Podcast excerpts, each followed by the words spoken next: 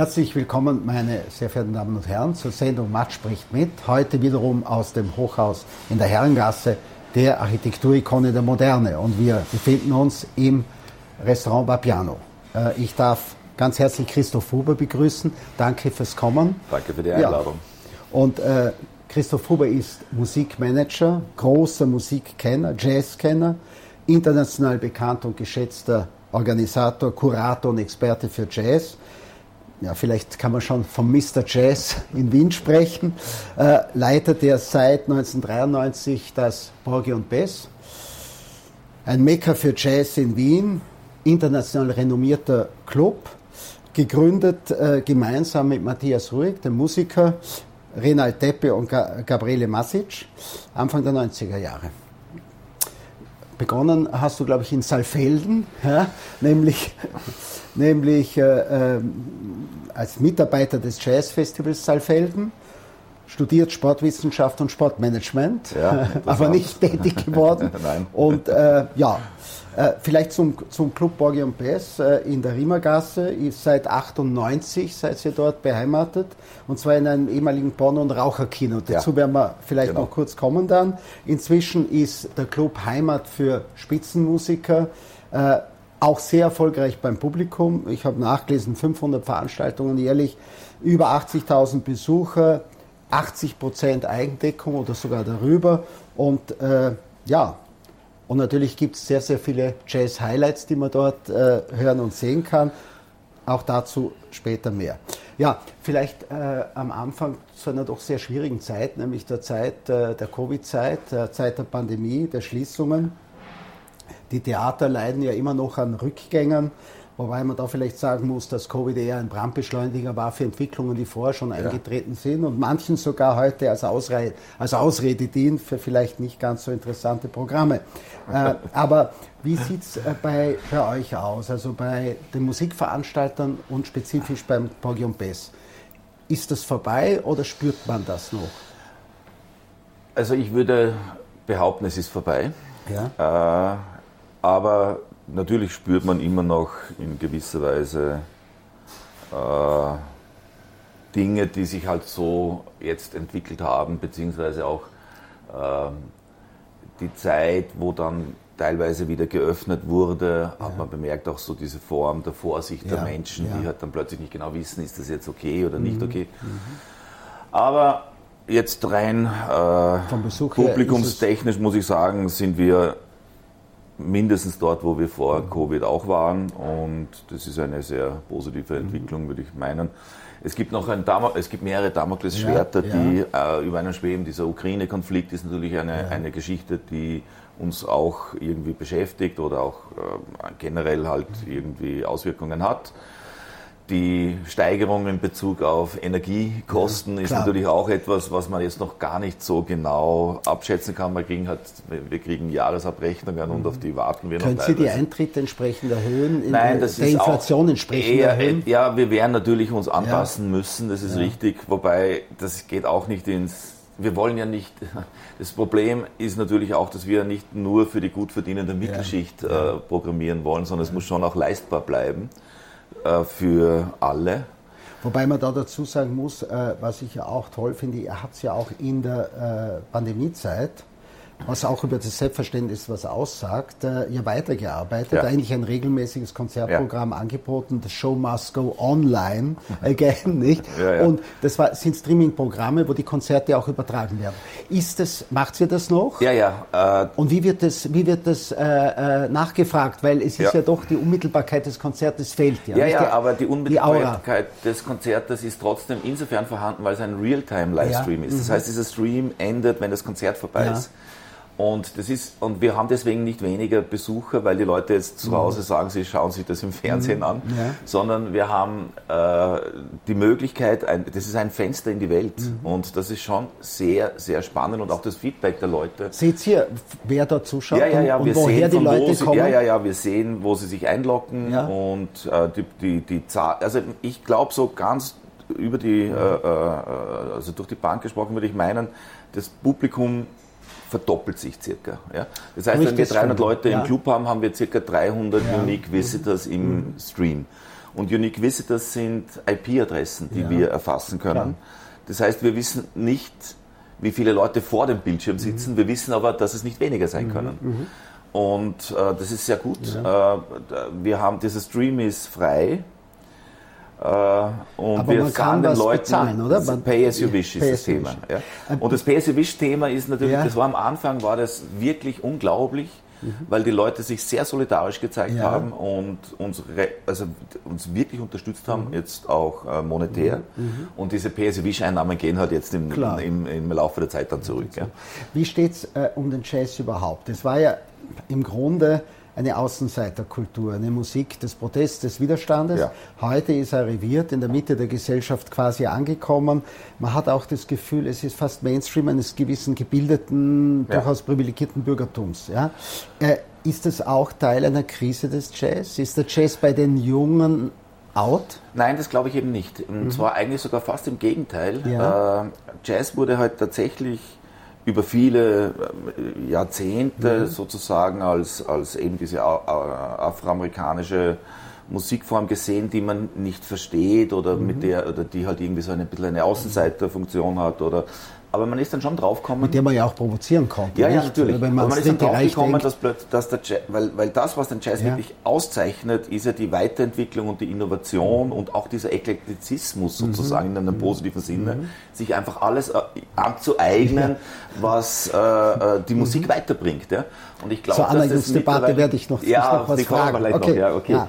Nein, aber was, was interessant ist, ist mhm. natürlich dann die Tatsache, dass diese Musik, das habe ich ja selber auch erlebt, also mein, wie, ich, wie ich in Salfetten ja, aufgewachsen bin. Ja. Und, und das Erste, was, wir, was mir dort aufgefallen ist, war eben dieses Festival. Mhm. Diese anderen Leute, die da plötzlich auftauchen mhm. und irgendwie auch diese Musik, die anders ist als das, was man aus dem Radio hört. Ja, ja? Und meine Eltern zum Beispiel, die waren überhaupt nicht äh, erfreut darüber, dass ich mich dafür interessiere. Und ich kenne schon auch dieses Skepsis dem gegenüber. Und äh, das hat sich halt insofern gewandelt, dass die nachfolgenden Generationen irgendwann einmal eben das verstanden haben, dass es ohne diese Musikrichtung, die immer noch ein bisschen am Rande steht, das ist so wie bei der zeitgenössischen ja, Musik eigentlich ja, auch. Ja. ja. Das ist ungefähr ident, ja, mhm. aber dort entwickelt sich wahnsinnig viel, das halt dann irgendwann einmal in diesen Mainstream mhm. hineinfließt und die Musik halt dann richtig verändert. Ja. Also ohne Jazz, muss man ja auch sagen, gäbe es ja auch kein, keinen Rock. Ja. ja. Oder ohne Jazz gäbe es auch keine Popmusik mhm. in dem mhm. Sinne, weil Jazz war ja eigentlich die erste Popmusik. Die erste Popmusik. Ja.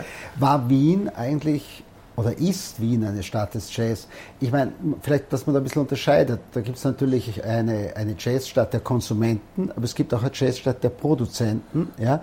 Ist Wien für dich eine Jazzstadt? Weil ich habe irgendwo gelesen, wo du gesagt hast, früher hat es keinen Platz gehabt Darum war alles bei diesem Jazzfestival. Nickelsdorf, ja. Saalfelden, ja, ja, Wiesen. Ja. Und heute ist es stärker da. Ich denke nur zurück. Es gab ja auch mal einen Fatty George. Ja, ja. Es gab mal schon auch in Wien eine gewisse Jazz-Tradition. Der Fatty George war damals der größte in ganz Europa. Ja? Fatty Saloon. Im, im, also, also der späteren Ensemble am Petersplatz. Petersplatz ja, genau.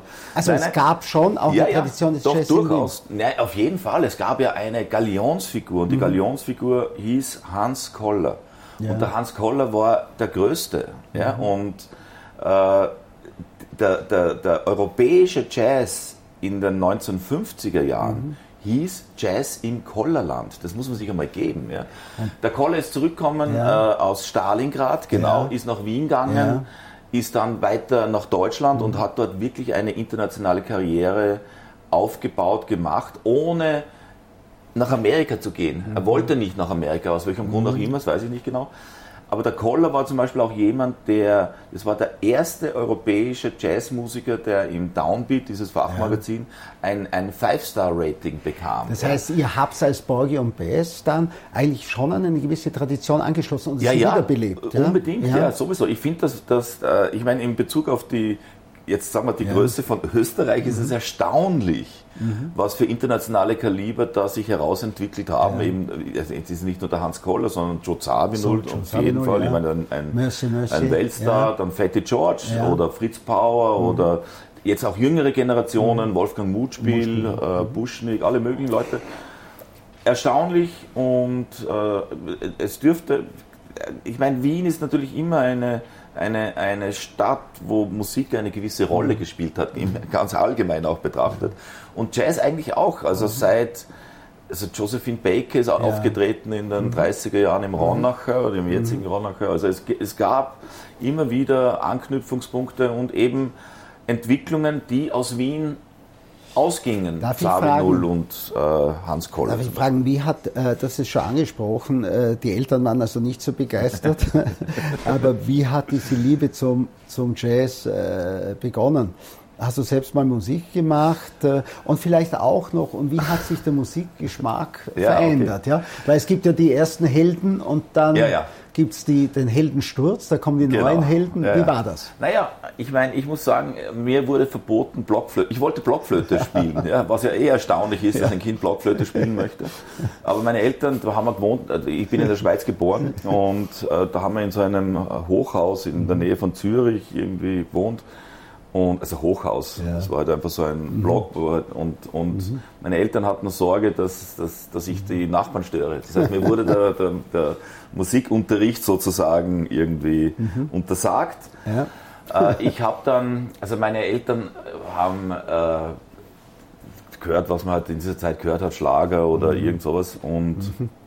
das hat mich relativ schnell nicht interessiert. Und wirklich, also irgendwann habe ich dann, mein Vater hatte auch eine Kassette Elvis Presley, ja, ja das kann ja. mich erinnern noch, das hat mich, mhm. hat mich angesprochen, dachte, ah, das ist interessant. Und dann bin ich, und dann waren halt, und dann sind wir übersiedelt eben nach, nach Saalfelden. Mhm. Und dann gab es auch so einen, einen Freundeskreis rundherum, die haben dann gehört, Beatles, genau. Beatles war für mich eine wesentliche äh, äh, Geschichte. Also wir reden jetzt über die späten 70er Jahre, äh, Anfang 80er ja, Jahre. Ja. Ist interessant, wir sind über die äh, äh, Popmusik ja, ja. zum Jazz gekommen. Natürlich, ja, ja. Also ich habe von Jazz damals überhaupt keine Ahnung mhm. gehabt. Das hat mich auch nicht so, ich habe mhm. schon gewusst, Duke Ellington ist mir immer noch mal untergekommen und man gedacht, ja, okay. Und äh, Beatles, genau, dann waren noch so diese eben, ja, Deep Purple, Led Zeppelin, so eher diese, diese äh, äh, Hardrock-Formationen, wie man damals halt gesagt hat. Und dann eben in Saalfelden ist mir dann aufgefallen, dieses Festival. Mhm. Und ich bin eigentlich zu diesem Festival gekommen, weil ein Freund von mir gesagt hat, er spielt Basketball und da gibt es einen Basketballclub. Und ich habe mir gedacht, ja, das ist super. Und dann bin ich dort mitgegangen und der Basketballclub hat geheißen Jazz Live Saalfelden. Und das waren die Leute vom Jazzfestival. Also das finde ich großartig. Da ja, verbindet sich genau, das Sportstudium, der Sport wieder, und, genau, und, der Jazz. Ja, ja. Ich ging in, in, in die, ich ging in ein, ein, Gymnasium in Saalfelden, das hat geheißen BR Bundeserziehungsanstalt damals, ja. hat das so geheißen. Und ich war aber, das ist ein Internat und ich war Tagschüler, ich hab, ich, weil ich habe daneben gewohnt. Und okay. das war irgendwie relativ praktisch und eben durch diese äh, Basketballspielgeschichte mhm. habe ich eben diese Leute kennengelernt. Ja. Und die waren, also ich war damals 15 ah, ja. und, die waren all, und die waren 30. Ja. Und dann gab es ein Konzert, äh, nämlich James Blood Alma. James Blood Alma, großer amerikanischer Gitarrist. Der hat gespielt am 1. Juni 85 im mhm. Stall in Saalfelden. Das war der Club. Okay. Der Club hieß Stall, weil es ein, ein, ein Stall war. Ja. Kuhstall. Und, ein, nein, ein Pferdestall. Pferdestall. Ein Pferdestall. Und das Pferd, also das Pferd haben sie rausgenommen, das, das hat dahinter so einen, einen Anbau gehabt. Und da war ein Fenster hinter der Bühne und dort hat das Pferd reingeschaut in, seinen ehemaligen, in sein ehemaliges Zuhause. Und vorne ist gestanden der James Blood Alba, George Adams, Phalanx hieß die Band. Und ich bin dort hingegangen und, und das erste, im 1. Juni 85 kann ich mich noch erinnern, weil am 2. ist mein Geburtstag, deswegen weiß ich Und das. da hat es dich gepackt? Ja, ja? Und ich, das war eine Musik, die, das, da habe ich mir gedacht, das gibt's nicht, so habe ich überhaupt noch nie gehört. Mhm. Und das hat mich richtig, das hat mich richtig fasziniert, weil es, mhm. ich habe damals schon auch gewusst, Jimi Hendrix natürlich, mhm. ja. Und Alma war aber noch für mich einfach no, noch einmal eine Nummer mhm. weiter sozusagen. Also ich habe mir gedacht, das, das, ist ja unglaublich. Ja. Aber war das schon der Beginn sozusagen dann der Karriere als Musikmanager? Weil du hast ja dann beim Jazzfestival ja, auch ja. gearbeitet. Ja, ja, das Ding war dann so, ich habe dann, äh, ich habe natürlich als 15-Jähriger habe ja kein Geld. Ja, und das Festival kostet ja einen Eintritt oder so. Ja, und, und das erste Festival, genau, ich, ich habe da schon, die, die erste Berührung war ein bisschen vorher sogar, nämlich 84, da sind wir dann mit, mhm. ähm, mit einem Freund mit dem Moped hingefahren zu diesem Zelt und wir konnten aber nicht rein, mhm. sondern wir haben aber so seitlich haben wir irgendwie so reingeschaut und das war ja alles sehr äh, kurios und skurril auch, ja. Also wenn, wenn man jetzt überlegt, Saalfelden, so eine Marktgemeinde mit, was er sieht, keine Ahnung, 12.000 Leute haben damals dort gelebt und dann kommen plötzlich 5.000 keine Ahnung, Post-Hippies, ja. ja. also die halt einfach dorthin gehen und dann irgendwie etwas ganz anderes machen. Eine Musik, die halt auch wieder ganz anders ist. Und äh, ja, das hat mich dann äh, einfach einvernommen sozusagen. Und dann hast du gearbeitet und beim dann habe ich gearbeitet beim Festival als Bühnenarbeiter okay. und Zeltaufbauer ja. und was auch immer. Also von und der Pike dort, an, ja, so und habe aber seitdem mhm. Kontakte mit den Musikern gehabt. Ja. ja. Das heißt, so Leute wie John Zorn oder so, die kenne ich seit 85. So, von ja, als, als damals mhm. halt als, als, mhm. als äh, Jugendlicher, mhm. der sich dafür interessiert und der auch ich hatte einen, einen Vorteil eben durch, diese, durch dieses Gymnasium. Mhm. Äh, war ich einer der, also nicht, aber ich, ich, ich konnte relativ gut Englisch reden. Mhm. Und das konnten die anderen nicht. Die ja? ja? Das heißt, es war immer ganz gut, mhm. äh, äh, mit den Musikern zu kommunizieren, weil die anderen das jetzt nicht so gut konnten. Was, ja? war, was war an diesem äh, Festival besonders? Weil es gab ja damals schon oder äh, auf diese Großfestivals wie Montreux, denn man auch immer wieder ihre Kommerzialisierung oder ihre äh, Bandbreite sozusagen, ihre Ausdehnung in viele andere Bereiche äh, dann vorgeworfen hat, war Saalfelden der puristischer. Ja, ja. Enger. Auf jeden, na enger würde ich jetzt gar nicht sagen, ja. sondern fokussierter. Man kann sie auch anders ja, nennen. Okay. Ja, und, und zwar deswegen, weil wir eher geschaut haben auf neue Tendenzen, die sich rausentwickeln äh, mit, mit einem starken Bezug zu Amerika natürlich, mhm. als, als der, der, das Mutterland, aber schon auch mit sehr vielen äh, Dingen, die jetzt mit der europäischen Jazzentwicklung mhm. zu tun hatten, und zwar mit der aktuellen Jazzentwicklung. Das heißt, wir, wir, waren sehr, wir waren nicht so sehr interessiert unbedingt an jetzt einem Free Jazz Festival ja. oder so, sondern ja. uns war eher wichtig zu schauen, welche Strömungen gibt es. Und damals war natürlich die Zeit schon sehr spannend, muss man auch sagen. Mhm. Das war so die Entwicklung. Es gab auf der einen Seite noch die die ganz großen Sunny Rollins und alle möglichen. Auf der anderen, Miles, ja. ja, Miles haben wir natürlich in Zerfelden nicht gemacht, der war damals schon eine Nummer zu, zu groß. Aber ja. es gab dann plötzlich auch diese Entwicklung dieser Lower Downtown-Szene um John Zorn eben. Und die war spannend. Ja, da war diese Knitting Factory-Geschichte und so und da hat sich plötzlich etwas entwickelt, was vorher, was es vorher einfach überhaupt nicht gab. Also, also John so Lurie, dieses Launch Lizards, Launch Lizards genau, John ja, Lurie, ja. alle möglichen ja. Dinge, die da plötzlich am, am, Tapet waren. Und die haben wir versucht in Saalfelden zu äh, manifestieren. Da muss ich überhaupt fragen, wie siehst du diese Bandbreite, nicht? Weil, weil das stellt sich ja die Frage, was ist überhaupt Jazz und wie weit kann man da gehen? Das ist ja auch, wenn man programmiert äh, für Borgi und Bess, also für einen Jazzclub, stellt sich ja auch die Frage, ja?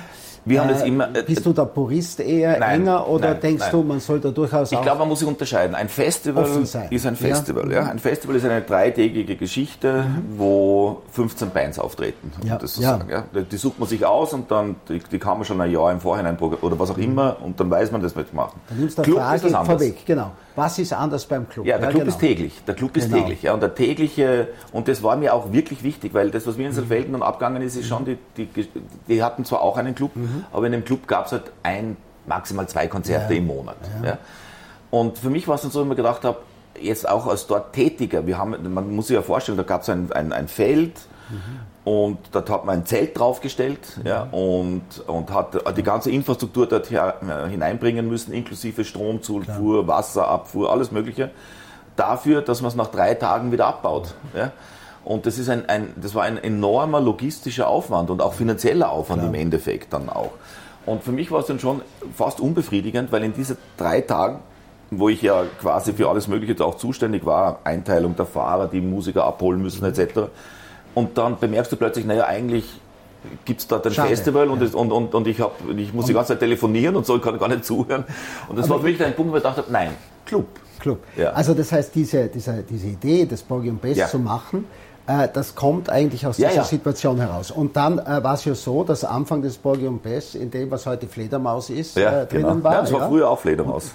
ja, genau. also, eigentlich, also war ursprünglich Fledermaus, da war der Matthias Ruhig noch dabei. Und dann ist es aber, und ich würde jetzt sagen, nach einigen, ihr wart ja auch im Radio Kulturhaus, ich erinnere ah, mich an eine Ausstellung, die wir die wir, also ein Projekt, das wir sogar gemeinsam gemacht haben, Lisette Modell. Ja, ja, das war ja eigentlich ja. ein Club in ja, der Ausstellung, damals auch für, um das Museumsquartier super zu entwickeln und zu zeigen, dass das Zukunft hat für ein Museum. Und dann äh, bist du in die Spiegel, also in die, in, in die Rimmergasse gegangen vielleicht erzählst mal äh, ein bisschen was zur Geschichte dieses Hauses, weil das war ja auch schwierig. Ich glaube, du musstest da persönliche Haftung übernehmen, ah, ja, ja, ja, bei großem Risiko verbunden. Ja, ja. Äh, naja, die, die aber, aber, die Riemergasse, wie, was war das und wie habt ihr es dann? Wir haben das, also wie wir die, also die Riemergasse kam ins Gespräch, also eigentlich kam die Riemergasse sogar ins Gespräch 1993. Mhm. Ja?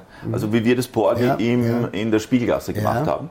Und zwar war, die, war das war äh, das ehemalige Rondellkino, ja. eben ein, ein legendäres äh, Porno-Raucherkino.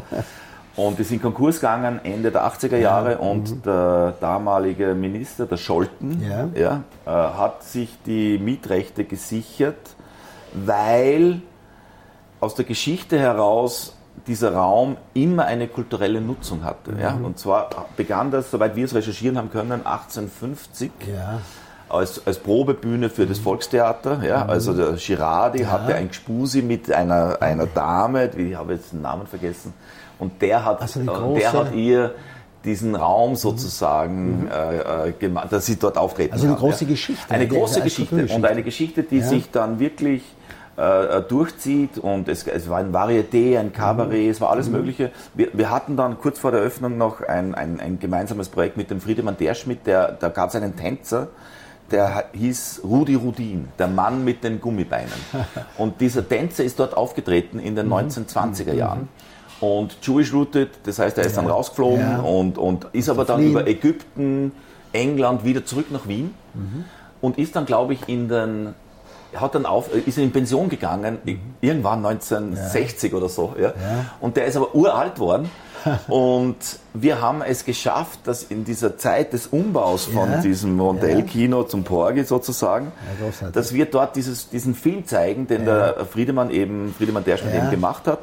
Und der Rudi Rudin war dort ja, als 92-Jähriger. Ja, ja. In, in dies, aber das war ein, ein, ein Betonskelett sozusagen. Mhm. Also wir haben da irgend, das war ganz ein schwieriges Projekt natürlich, weil wir Klar. hatten die Genehmigung, alles das Aber ihr habt sozusagen an diese Tradition genau, fast angeschlossen, angeknüpft. Und nein, was ich dazu sagen wollte, ja. dann haben wir das Ganze umgebaut und eröffnet und dann haben wir den, den Film noch einmal gezeigt als Matinee. Und der Rudi Rudin ist gekommen und das war drei Wochen bevor er ah, gestorben ist. Ja, aber er hat quasi ja, seine Wirkstätte der 20er Jahre dann in dem kaputten Zustand und dann aber wieder in dem revitalisierten Zustand erlebt. Darf ich dich fragen, was auch ganz wichtig äh, war, äh, es ist auch ein Treffpunkt der österreichischen ja. Jazzszene geworden, ja. nicht? Und äh, vielleicht muss man da vorausschicken, dass die ja nicht so einig war. Ja? Also naja. Ihr habt ein bisschen beigetragen, verschiedene ja, ja. VAO-Lager, Kugelmann-Lager genau. äh, und was es an Lagern so gab. Ja, ja. Nein, es gab eigentlich nur drei Lager. Zu, also zwei, aber der Kugelmann und, und, und VAO und, und, und ein unabhängiges. Okay. Und aber waren, die habt ihr zusammengebracht. Ja, ja. Ah, das finde ich ja toll. Ja, das haben wir deswegen auch äh, zusammengebracht, weil wir aus ganz unterschiedlichen Richtungen ja. kamen. Ja, also mhm. das, das Porgi muss man nur um das, das Porgi mhm. wurde initiiert von Matthias Rüegg. Ja. Der hat, diese, hat damals Geld bekommen von der Suiza, ja. von der Schweizer Urheberrechtsgesellschaft und hat ein Festival gemacht oder, oder ein, ein Festival geplant, Jazzherbst, mhm. eben mit, mit österreichischen und Schweizer Musikern. Ja. Und im, im Zuge dieses Herbstes, weil es den Raum dann schon gab und so, ist dann diese Idee entstanden, weil ich war ja irgendwie, ich bin nach Wien gegangen und habe mir gedacht, ich mache da dann einen Jazzclub. Mhm. Weil es gab damals keinen, außer das, also die Jazzspelunke gab es noch, ja. aber die war schon re relativ, ja. also es war schon nicht mehr wirklich lebendig. Ja. Es gab das Jazzline, das hat mich jetzt aber nicht so sehr interessiert, weil es eher in dieser Tradition, mhm. äh, was, was auch sehr gut ist natürlich.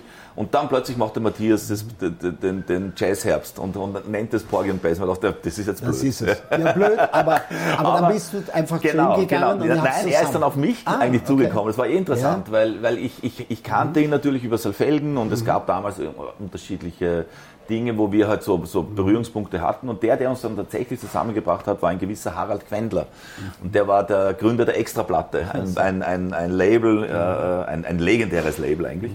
Und so bin ich mit dem Matthias irgendwie zusammengekommen und der hat mich dann gefragt, ob ich äh, da irgendwie mit einsteigen möchte, weil er gewusst hat, er kann es jetzt als täglichen Betrieb nicht ja. äh, jetzt über einen langen Zeitraum machen. und so ist, es, so ist es quasi entstanden. So ist es entstanden. Aber da muss ich jetzt äh, auch äh, vielleicht, du hast so viele Konzerte gemacht, so viele tolle Leute da gehabt. Gab es, wir haben ja nicht so viel Zeit, daher können wir nicht alle Highlights sozusagen so, besprechen, ja. aber gab es in Erinnerung ja, ein wirkliches Highlight, eine, ein, ein, ein, ein Abend, der unvergesslich ist und ja, den du vielleicht gibt, erwähnen wolltest? Es gibt viele Abende, Natürlich, die unvergesslich sind, das ist klar. Aber einen Abend, äh, an dem ich mich jetzt immer noch sehr gerne zurückerinnere, war jener mit Cecil Taylor. Ja, eine ja. sehr schwierige und eine sehr mhm. komplexe Figur. Äh, den ich musikalisch wahnsinnig hoch schätze mhm. und den äh, wollten wir veranstalten und machen und es war auch alles ausgemacht und, und, und der Taylor stieg nicht in sein Flugzeug. Ja. Und, und ich es war Wahnsinn. Was nach dem Erfolg gefragt. Ja, nein, nein, nein, nein, nein es, geht, die Geschichte geht ja weiter. Und dann habe ich gedacht, das gibt's jetzt nicht. Und da sind die Leute gekommen, weil, sie, weil das war noch vor die, also mhm. bevor da wirklich mhm. E-Mail und so, da sind die Leute gekommen und ich habe ihnen sagen müssen, es tut uns leid, es spürt nicht Sessel, da. Ist nicht da. Und dann, zwei Jahre später, äh, und das, ich glaube, der Cecil Taylor ist wahrscheinlich einer der ganz, ganz wenigen Musiker, wo ich, das, wo ich das dann ein zweites Mal sozusagen ja, versuche, ja. weil das kann, Nein, man kann sich auch so, die, weil es so kann, gut ist. Ja, ja, man kann sich auch die Finger verbrennen, wenn er und dann habe ich gedacht, okay, das zweite Mal wird's und ich habe ihn engagiert noch einmal und er ist gekommen, mhm. ja, und das war richtig, das war und, und dann ist Folgendes passiert, dann, der war vier Tage in Wien und äh, hat, hat untertags geprobt, was mhm. erstaunlich ist für jemand, der sonst eher ja. aus, aus der freien äh, Ecke ja. kommt. Und, und äh, dann war das Konzert und er ging in die Garderobe und das Konzert hätte um halb neun anfangen sollen und er hat die Garderobe zugesperrt. Und wir haben dann nicht gewusst, ah, was ist jetzt? Und die Leute im, im Publikum sind schon, oh sind schon ein bisschen so nervös, weil sie haben, ja, ist er jetzt, ist, ist, er hoffentlich eh da? Hoffentlich ist er nicht und, wieder Und ich habe gedacht, naja, er ist eh da, aber er hat zugesperrt. und dann um neun, glaube ich, hat, er dann, hat der Meister seine Tür aufgesperrt und ist auf die Bühne gegangen. Es war ein super Konzert. Also es war Eines wert der, zu warten. Es war wert ja, zu warten ja. und es war auch wert, ihn ein zweites ja. Mal zu machen. Und das, ist ein, das war so ein richtig, weil der hat in Clubs dann nicht mehr so oft gespielt, weil das halt einfach für einen Club nicht mehr machbar war. War äh, Gab es ein Vorbild für, die, für Sporgy und Bass und vielleicht auch weiter gefragt, gibt es heute einen vergleichbaren Club in Europa oder wo seht ihr euer Alleinstellungsmerkmal dann? Ich denke, also das Porg ist sicher, das weiß ich jetzt aufgrund, also wenn ich das jetzt behaupte, klingt es ja etwas mhm. unglaubwürdig. Ja? Aber das Porgi zählt halt zu diesen äh, drei, vier ja. Clubs da in Europa, die halt richtig relevant sind. Mhm. Das heißt, es gibt aber natürlich auch, mhm. äh, es gibt das Moods in Zürich, das ja. ich ganz okay finde. Es gibt das, äh, das Bimhuis in Amsterdam, auch ja. äh, sehr gute Geschichte, mhm. auch, die gibt es schon seit, seit äh, sehr langer Zeit. Es gibt natürlich das Ronnie Scott's in, in, in, London. London. Also es gibt es gibt's immer noch, ja, das ist zwar vielleicht mittlerweile nicht mehr so relevant, wie es früher war, ja, aber so ändert sich das halt. Das Alleinstellungsmerkmal des Porg ist ist jetzt wahrscheinlich die, der, der, der, der Programmpluralismus. Ja. ja? Mhm. Und zwar so, dass es kein Gemischtwarenhandel ja. ist, ja, sondern doch irgendwie eine Handschrift mhm. trägt. Ja. aber einen, einen inhaltlichen musikalischen Pluralismus mhm. pflegt. Und damit auch eigentlich ein breiteres Publikum genau, ansprechen kann. Genau, und ein Darf breiteres Publikum anspricht. Und äh, das ist schon relevant, weil Jazz war ja über Jahrzehnte sozusagen die Musik bierbäuchiger, bärtiger Männer um die 50. Ja? Sage ich. Vielleicht hat man ja. 70er Jahre. Vorher genau, ja nicht. Genau. Nicht? Und jetzt hat sich das aber komplett ja, geändert. Ja, ja. Und das ist schon mhm. sehr äh, interessant, das zu beobachten und das auch täglich mitzuerleben. Mhm. Ja? Und das ist etwas, weil ich meine, ich mache diesen Club jetzt seit 30 Jahren. Ja. Und also da merkt man auch halt, wie man selber auch, älter wird. Wie ja. das Publikum sich aber auch verändert. Aber wie sich das Publikum ja, verändert. Ja. ja. Und das ist schon sehr erstaunlich und ich muss auch sagen, ich finde das wirklich, wirklich spannend und es ist auch richtig spannend, lässig, das so zu, mitzubekommen. Darf ich ja? vielleicht 30 Jahre und vorher schon beobachtet, äh, was hat sich fundamental also, oder äh, elementar über all diese Jahre eigentlich in diesem ganzen Jazzbereich verändert? Naja, äh, also verändert hat sich die gesellschaftliche Akzeptanz. Mhm. Ja, das heißt, die ist gewachsen und gestiegen. Mhm. Verändert hat sich auch, ich meine, die, die Musiker sind jetzt alle top ausgebildet. Mhm. Ja, das, es gibt so viele Musiker, wie es überhaupt noch nie gab. Ja. Mhm. Die haben alle Informationen, die man, die man haben kann. Ja. Und ich muss auch sagen, jetzt, wenn ich jetzt nur die, die, die, die österreichische Jazzszene, die Entwicklung der österreichischen Jazzszene äh, berücksichtige, dann muss ich sagen, das hat sich die letzten 20, 30 Jahre wahnsinnig entwickelt in einem positiven Weg. Ja. Also das, da gibt es so viele sehr kreative, sehr innovative Ansätze ganz unterschiedlicher Natur. Ja. Das kann in Richtung Elektronik gehen, kann in Richtung zeitgenössischer Musik gehen, kann in Richtung freien Formen gehen, kann in Richtung alles Mögliche und, und überall wird man hohe Qualität finden. Und das hat es vorher zum Beispiel so nicht gegeben. Was sich auch geändert hat, ist, dass wir heute natürlich äh, eine Appropriationsdebatte haben, nicht? Auch im, als im Zuge der Identitätspolitik, äh, dass wir Quotendebatten haben. Äh, wirkt sich das auf euch aus? Weil ich meine, natürlich Jazz äh, hat ja auch sehr stark afrikanische Wurzeln. Ja, ja. Und, äh, und da stellt sich die Frage, wie sieht es mit dieser Aneignung aus? Habt ihr da jemals schon Probleme gehabt? Ich meine, ich spreche jetzt nicht nein. über Dreadlocks und ähnliche Nein, nein, ähnliches, nein, wir hatten da diesbezüglich keine Probleme. Äh, das hat, glaube ich, auch etwas mit dem Bildungsstand der, äh, des Publikums zu tun. Okay. Das heißt, es wird hier irgendwie, glaube ich, anders betrachtet. Außerdem, ich meine, wenn man von Aneignung spricht, dann muss man ja sagen, also der Ursprung des Jazz ja. oder der Ursprung ist, ist halt Afrika. Ja? ja. Das heißt, es wäre schon die afroamerikanische Musik, wenn man sie als solches bezeichnet. Wäre schon eine Aneignung. Wäre schon eine Aneignung. Ja. Und, und auf der anderen Seite muss man ja auch sagen, der Jazz, so wie er heute klingt oder wie er vor 30 Jahren geklungen hat oder was auch immer, mhm. wäre auch nicht möglich gewesen, wenn es nicht die Innovationen der zweiten Wiener Schule ja, gegeben hätte ja, oder ja. so. Das ist einfach, das, der, der, Jazz ist wie ein Schwamm, der saugt halt einfach diese Dinge auf, die, die, die von Interesse also sind. Also du siehst das durchaus positiv. Ich sehe das sehr positiv, ja, ja. absolut. Und ich glaube, dass es auch ganz wichtig ist, mhm. sich auf diese Dinge tatsächlich einzulassen und sie natürlich von überall herzuholen, ja. wo sie halt auftauchen. Ja, also ich Aber, sehe ey, da, ja, wir haben vorher, bevor wir vor der Sendung äh, ja auch über über Jazz schon gesprochen und da ist auch der Name Joe Sabinul natürlich gefallen. Ja, ja, Einer ja. aus Österreich kommender Jazzmusiker, der eine große internationale Karriere gemacht hat und Mercy Mercy. Und vielleicht sagst du das. Naja, das ist natürlich ein, der Sabinul ist, ist, das ist der, also der war schon ein Wahnsinn, das muss man ja so sagen. Äh, ich meine, ein Arbeiterkind aus dem dritten Wiener mhm. Gemeindebezirk, mhm. der ein überbordendes äh, Selbstbewusstsein hatte, immer schon. Aber auch Talent der, natürlich, nicht? Und, super Talent, klar. Und, und da gibt es ja eben diese, das hat zum Beispiel auch mit dem Porgy zu tun. Äh, der Zavinul und Gulda, also der, mhm. der Vater von, der Gulda gewann als 16-Jähriger diesen Genfer Klavierwettbewerb. Ja. Und der Vater von Zavinul hat gewusst, dass sein Sohn talentiert ist und wollte dem eigentlich sowas äh, äh, zur Verfügung stellen mhm. wie wie es halt der Gulda dann auch ja, bekommen hat. Und ja. hat ihm eine, eine Klavierlehrerin gecheckt. Ah, ja. Und der Zawinol ging zu dieser Klavierlehrerin und ist aber dann draufgekommen, dass er das nicht will. Ja? Und, und ist dann, und nein, aber das, was ich jetzt sagen wollte, ist, der Gulda hat gewohnt in der Riemergasse 14.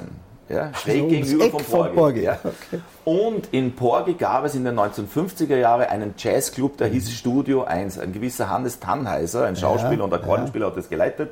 Und der, und der Tannheiser hat Folgendes gemacht, er hat vom Klavierhaus Reisinger, weil er gewusst hat, dass der Gulder dort immer mhm. übt, in der Marienstraße, ja. sich das Klavier ausgeborgt, mhm. wo der Gulder spielt. Mhm. Und hat das Klavier in das jetzige Porge gestellt, auf diese Bühne. Ja. Und damit ist der Gulder nur über die Straße gegangen und hat dort gespielt. Ja.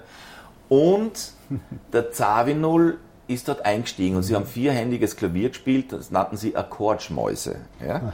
Und es gibt die Geschichte, die hat mir der Otto Fessel, ein Zeitzeuge, ja, der ja. jetzt noch lebt, der ist über 90, ein Jazzfan der ersten Stunde und der hat gesagt, er kann sich an das letzte Konzert erinnern mhm.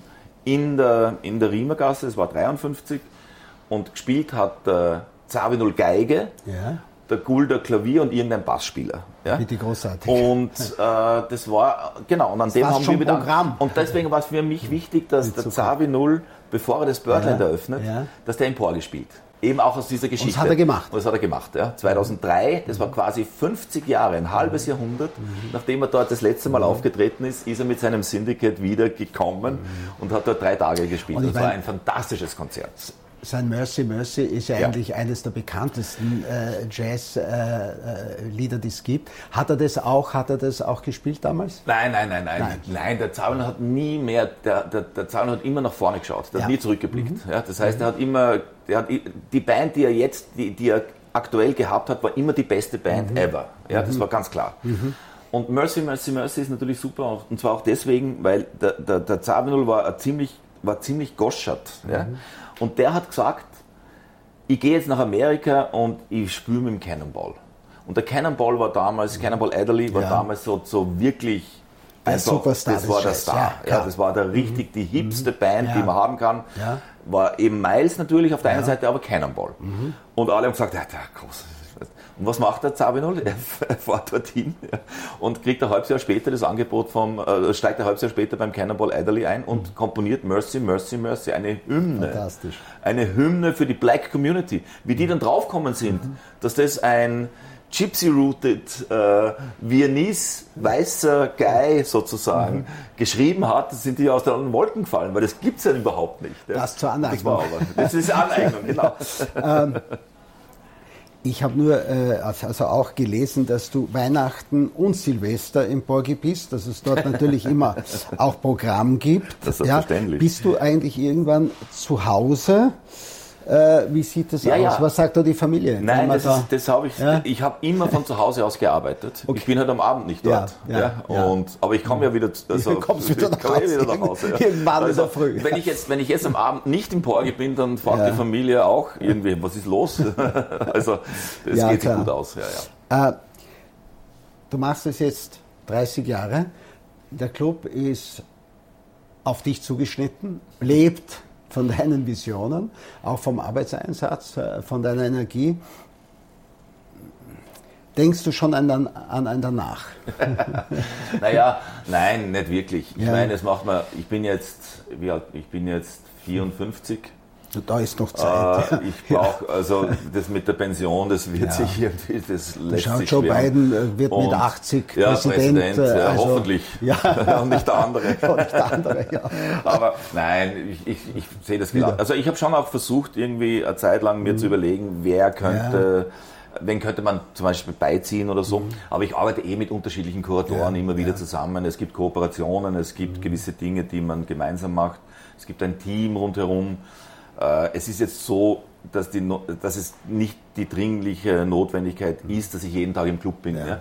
Aber erstens bin ich das gern und zweitens genau. weiß ich dann halt auch, dass, dass es gut funktioniert. Das heißt, so. die Frage stellt sich, die wenn stellt sie sich stellt. Ja, sie stellt sich dann, wenn es soweit ist. Ähm, Gibt es ein besonderes Projekt, das du noch gerne und unbedingt realisieren möchtest? Irgendetwas, ja. was noch nicht gelungen ist, aber was dir ein totales Anliegen ist. Ja, ich war knapp dran, den Ornette Coleman zu veranstalten. Ja. Das war richtig ein Pech, dass es nicht funktioniert hat. Mhm. Dann ist er leider gestorben. Ich meine, es ist ja alt Das ist ja. natürlich bei das einigen natürlich, das Problem, dass man schnell sein muss. Genau, da, ja, und das geht sich nicht aus. Aber ich denke, es gibt sicher noch so das ein oder andere Projekt, wo ich mir denke, ich hätte gern zum Beispiel, was weiß ich, so jemand wie den Jan Gabarek, der doch eine, eine Ikone des europäischen Jazz ist der, aber der spielt halt, das, den muss man halt wirklich irgendwie überreden, dass der mhm. im, im Club dann spielt, weil er mhm. spielt nur äh, Kirchen oder ja. Konzerthäuser ja. oder so. Also es gibt schon noch die ein oder anderen Ideen, wobei ich sagen muss, wir haben, wir haben schon sehr viele Sachen äh, äh, gemacht, auf die ich jetzt auch rückblickend sehr mhm. froh bin, dass wir es äh, gemacht haben. Mhm. Ja, ich denke da an Archie Shepp zum Beispiel, ja. ich denke an Pharaoh Sanders, ich mhm. denke an alle möglichen Leute, Andy Bay zum Beispiel, oder alle, da gibt es jede Menge eigentlich, wo ich dann, wenn ich, wenn ich jetzt dann so, so in der Chronologie schaue, ja, ja, dann muss ich sagen, oh wow, mhm. interessant, mhm. spannend. Mhm. Ja, und, aber es gibt sicher, Tom Waits würde ich gerne machen zum Beispiel. Tom, Tom Waits. ja, ja, klar, das finde ich super, aber das, das, ist halt schwieriger, ja. das wissen wir eh. Ist auch teuer. Aber es gibt, ja, ich glaube, das ist nicht einmal eine Frage des Geldes in dem Sondern, Fall. Sondern, aber wir, wir würden, also es gibt ein paar Sachen. Aber du hast ja schon Leute überzeugt. Ja, ja, ja, du ja. hast, ja, ja. Und das Schöne, das Schöne ist, das Schöne ist zum Beispiel auch, äh, das, das, das ist so Mundpropaganda-mäßig. Mhm. Ja?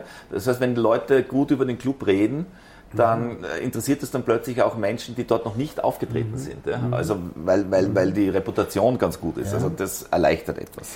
Äh, was empfiehlst du in den nächsten Monaten in diesem Jahr? Was ist dir ein besonderes Herzensanliegen, auch für die Zuseherinnen und Zuseher, die jetzt Ja, naja, es ist so, wir, wir spielen Zuhören. bis Ende Juli ja. und ich glaube, wir machen richtig spannendes Programm. Ja, es spielt zum Beispiel am 8. Juli der John Zorn. Ja, und das ist etwas sehr Seltenes, ja. weil der Zorn spielt keine Clubs. Mhm. Ja. Aber fürs Porge macht eine Ausnahme und zwar deswegen eben, weil das Porge 30 wird und er wird 70. so, jetzt haben wir das. Und es gibt noch, im Herbst gibt es ein Projekt genau an dem Geburtstag sozusagen. Äh, und das ist, glaube ich, so der äh, Michael Mantler, eine, eine äh, ein Wiener, mhm. der eigentlich von Wien aus, äh, äh, der ging auch nach New York, irgendwie so ein bisschen zeitversetzt, so zehn Jahre später als Zawinul mhm. und hat dort aber mit dem Jazz äh, äh Composers Orchestra wirklich Meilensteine gesetzt. Mhm. Ist, so, ist aber eigentlich der, der unbekannteste, berühmte österreichische Musiker, Komponist. Ja?